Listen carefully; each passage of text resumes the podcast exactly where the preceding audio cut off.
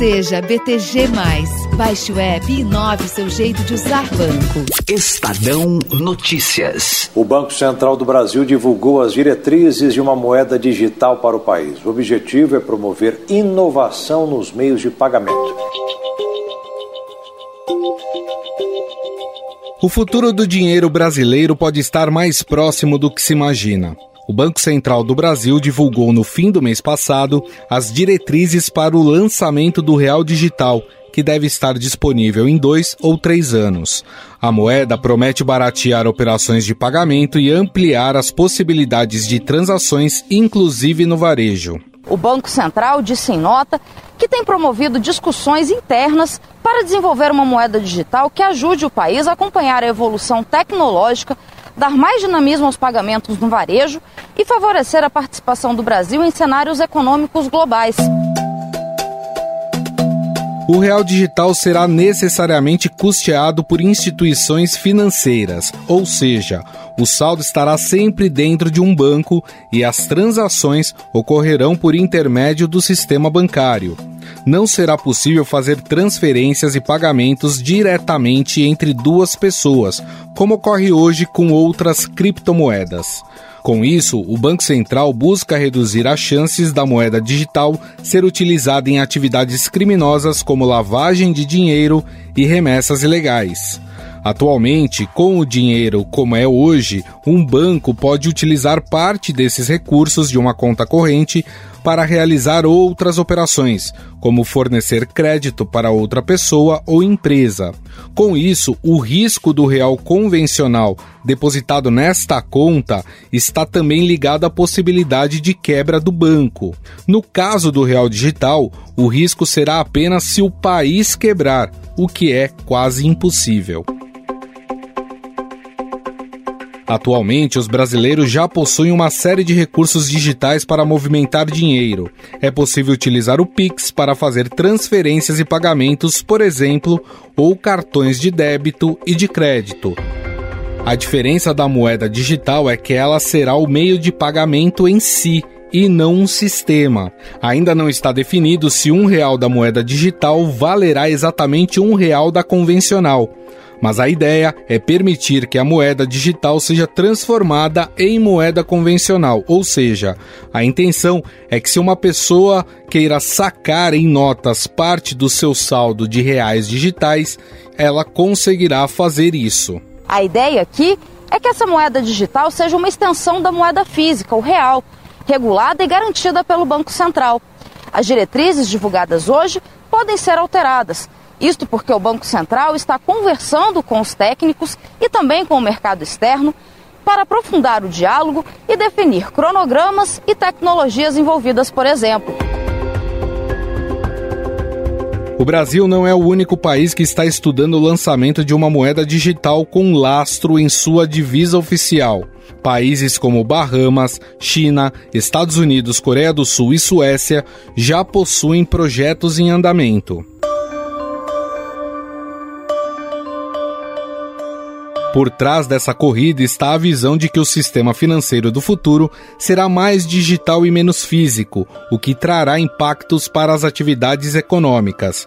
Na visão do Banco Central, o real digital permitirá o desenvolvimento de novas tecnologias e funcionalidades.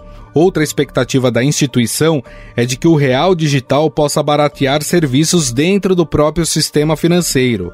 Entre eles está a transferência de recursos para o exterior.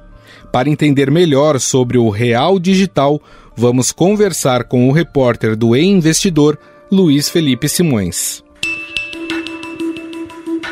Tudo bem, Luiz? Tudo ótimo, e com você?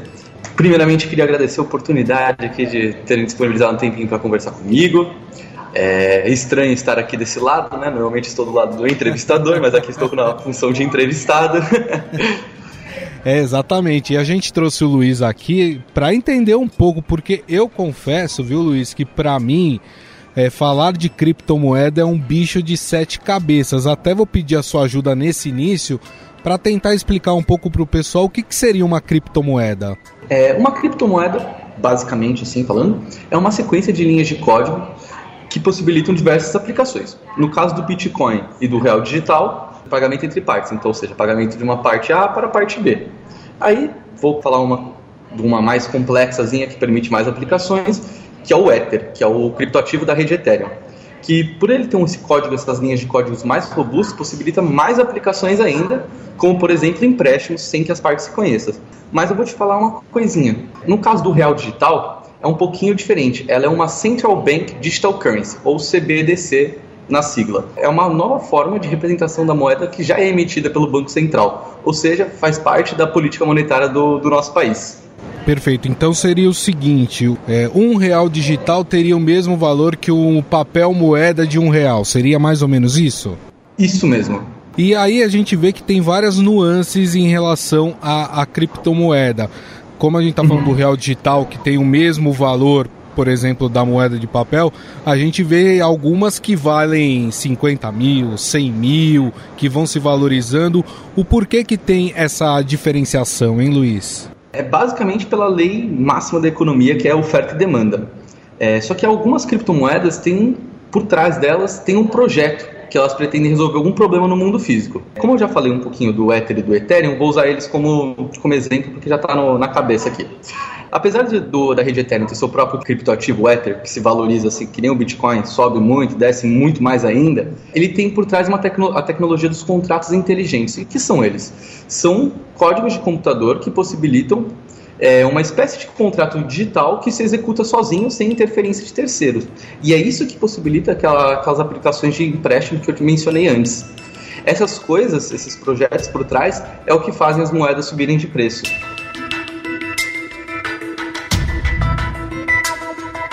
Agora, partindo para o real digital, né, entendendo quais são os benefícios da criação é, dessa criptomoeda por parte do Banco Central. É, por uhum. acaso, uhum. por exemplo, essa moeda, se você deixar ela ali paradinha, ela tem alguma valorização ou não? Se você deixar ela parada, vamos dizer assim, numa conta corrente, é, o mesmo um real é, de hoje estaria valendo um real daqui um mês. Quais seriam os benefícios de fato? Então, é, pelo que eu dei uma olhada na, nas diretrizes que o Banco Central soltou, é, eles falam de uma ausência de remuneração. O que, que isso significa? Que assim como se você deixar 10 reais parado em casa num cofrinho ou na sua carteira, ele vai ser 10 reais daqui a um ano, daqui a dois anos, daqui a cinco anos, daqui a 10 anos ele vai continuar sendo esse, essa mesma quantia. E o mesmo vai valer para o real digital. Se você deixar ele na sua carteira virtual digital, ele vai continuar valendo a mesma coisa. Mas ainda não ficou claro se vai ter algum tipo de aplicação que você vai poder fazer com o seu real digital, tipo uma conta CDB, alguma coisa assim, que pode ser que aí vai, aí na teoria vai render, mas na conta corrente normal não. E em relação a, ao impacto que a criação de uma moeda digital teria é, na nossa economia, o que, que poderia mudar e, e, favorecer a nossa, a nossa economia, por exemplo, a criação do real digital? Essa pergunta ela é bem, bem complexa, porque é basicamente assim, a gente mais ou menos já interage com uma forma do real digital. Quando a gente recebe nosso salário, não vem um saco de dinheiro para nossa casa falando toma aqui seu salário. É, vem na conta do banco, vem um monte de zero em um que fala que você tem o seu salário. É, mas pelo que eu entendi das diretrizes do Central, eu não sei se vai mesmo reduzir os custos do porque da, não vai ter mais não vai haver mais a impressão de cédulas, mas eu acredito que vai reduzir esses custos sim. E além disso, vai facilitar as transações e afastaria alguns perigos, como, por exemplo, uma corrida para o banco quando tiver uma crise financeira. Tipo, vamos sacar o dinheiro. Vai, vai ajudar nessa parte também. Segundo eu dei uma olhada lá nas diretrizes do, do BC, ele vai funcionar como é realmente a extensão da moeda física, sendo distribuída pelo, pelos custodiantes do sistema financeiro nacional e também pelo sistema de pagamentos brasileiros. Em 15 segundos, a gente continua esse bate-papo sobre criptomoedas com o repórter do E-Investidor Luiz Felipe Simões. Seja BTG e tenha modalidades de crédito adaptadas ao seu estilo de vida. A gente analisa a sua necessidade e oferece o que você precisa para realizar o que tanto sonhou. BTG inove seu jeito de usar banco. Baixe o app. Estadão Notícias. Bom, de volta aqui ao nosso papo, a gente tem, né, já disponível para a gente algumas transações digitais, talvez a mais recente e a que virou aí a menina dos olhos das pessoas é o Pix, né? Que você faz um Pix para a pessoa uhum. através do número do celular, do CPF, enfim. Seria uma transação igual ou não? Ou, ou é diferente a, é, a transação de pessoa para pessoa com o real digital? É, essa parte não foi muito descrita. Mas, olhando pelo, pelo que eu entendi das diretrizes, vai funcionar basicamente igual. Como a moeda vai funcionar como uma extensão do nosso real físico, acredito que não vai haver essa diferenciação, não. Agora, o que está faltando, ô Luiz, para de fato o Banco Central começar esse projeto do Real Digital e colocá-lo em prática né, e lançá-lo de fato para as pessoas? Já existe uma data, o Banco Central deu uma data para isso e quais os procedimentos a partir de agora? É, uma data assim definida não tem. Que o, o Fábio Araújo, que é secretário do BC, falou é que nos próximos anos. E como tá, o Banco Central está numa agenda de inovações muito recente, com Pix, Open Bank, eu acredito que não, não, não deva demorar muito, tendo em vista todas essas, essas evoluções que tivemos nos últimos anos. Mas tem algumas coisas que já dá para entender que vão ser feitas e que são os próximos passos. Como, por exemplo, o Real Digital tem previsão para pagamentos no varejo, o que quer dizer que ele deverá ser uma parte do nosso cotidiano sendo empregado por todos que operam conta bancária, conta de pagamento, cartões, essas coisas. Os próximos passos ainda não estão definidos ainda, mas está em caráter experimental e vão seguir os objetos de estudos feitos pelo BC. Aí, além dessas possibilidades de transações do varejo, tem mais uma série de, de funcionalidades que o BC faz questão que tenha no Real Digital. Eu vou falar uma, um pouquinho delas aqui para você. É, uma é a possibilidade de realizar operações online e também offline. E também o Real Digital terá padrões de segurança cibernética similares ao do mercado financeiro, como já vemos em, nas corretoras, bancos, nessa parte, para evitar ataques cibernéticos. Outro ponto muito importante que as pessoas têm muita preocupações é as coisas ilegais que algumas pessoas fazem com criptomoedas. Que as pessoas falam, ah, criptomoeda é dinheiro de bandido, terrorista, essas coisas. É, e o BC já deixou bem sinalizado lá no site deles que o Real Digital terá mecanismos de prevenção à lavagem de dinheiro, financiamento de terrorismo, financiamento e proliferação de armas. Tudo isso tem que ser auditável para o BC autorizar o Real Digital a funcionar de verdade. Perfeito. Eu queria colocar um problema agora. Eu acho que tem muita gente que está nos ouvindo agora que fala: Ih, eu não manjo nada uhum. dessa história de digital, conheço muito pouco de internet, quase não mexo na internet, não tenho destreza com bancos digitais, com essas coisas. Uhum. É para deixar claro, mesmo com o lançamento do Real Digital, o dinheiro como conhecemos hoje, ele continua existindo da mesma forma. Sim, sim. Que nem eu estava dizendo, é uma extensão do real físico. Vai ser um complemento para o real físico. As pessoas que continuam usando dinheiro vão continuar usando dinheiro.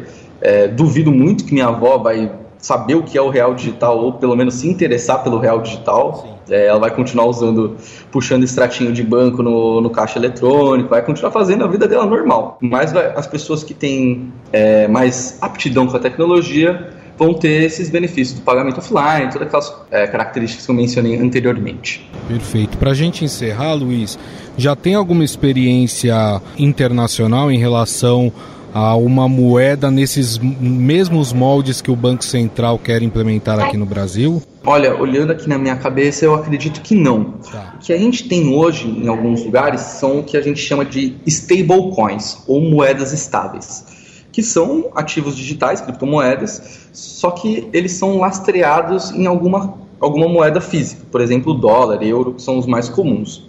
É, isso já existe, é feito por algumas empresas, só que não, não tem um órgão centralizador por trás, que seria o aspecto do BC. É, esse é, é até um dos pontos que diferenciam as demais criptomoedas dessas CDDC que eu te falei, da Central Banks Digital Currency.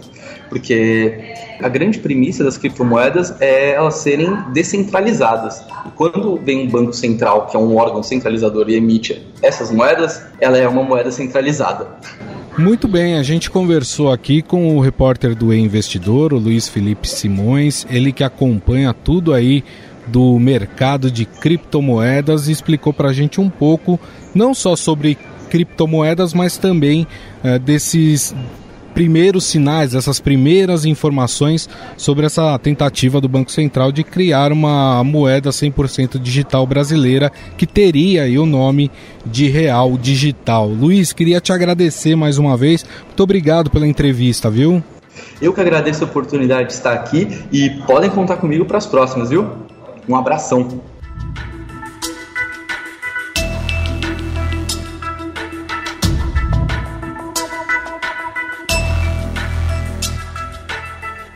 Estadão Notícias.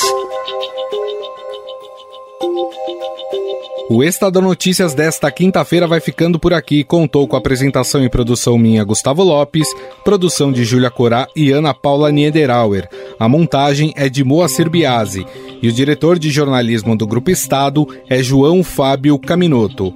Mande seu comentário e sugestão para o e-mail podcast@estadão.com. Um abraço e até mais.